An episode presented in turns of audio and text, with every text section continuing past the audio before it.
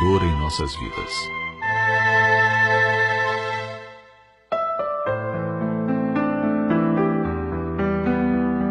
Você já parou para pensar na razão da existência da dor, do sofrimento em nossas vidas? Talvez num daqueles momentos de extrema angústia, em que o coração parece apertar forte, você tenha pensado em Deus, na vida, e gritado intimamente: Por quê? Os benfeitores espirituais vêm nos esclarecer que a dor é uma lei de equilíbrio e educação.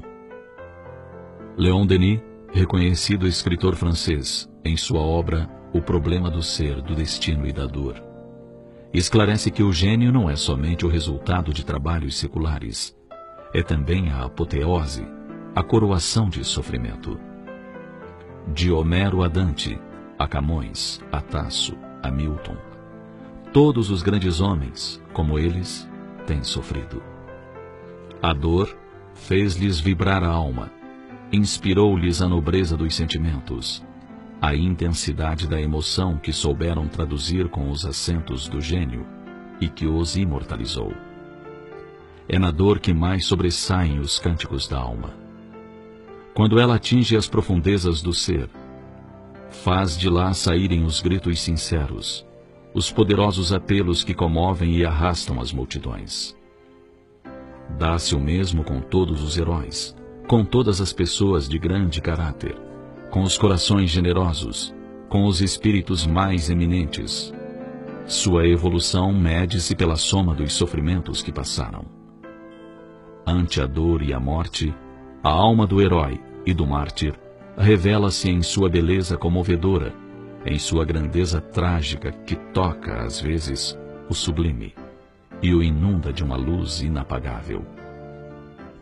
A história do mundo não é outra coisa mais que a sagração do espírito pela dor. Sem ela, não pode haver virtude completa, nem glória imperecível. Se nas horas da provação soubéssemos observar o trabalho interno, a ação misteriosa da dor em nós, em nosso eu, em nossa consciência, compreenderíamos melhor sua obra sublime de educação e aperfeiçoamento. A dor é um dos meios de que Deus se utiliza para nos chamar a si e, ao mesmo tempo, nos tornar mais rapidamente acessíveis à felicidade espiritual, única duradoura. É, pois, realmente pelo amor que nos tem que Deus envia o sofrimento. Fere-nos, corrige-nos como a mãe corrige o filho para educá-lo e melhorá-lo. Trabalha incessantemente para tornar dóceis para purificar e embelezar nossas almas, porque elas não podem ser completamente felizes, senão na medida correspondente às suas perfeições.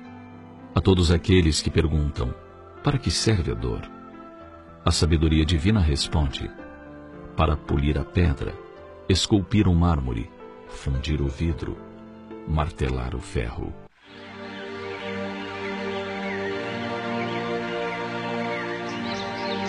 A dor física é, em geral, um aviso da natureza, que procura preservar-nos dos excessos. Sem ela, abusaríamos de nossos órgãos até o ponto de os destruirmos antes do tempo.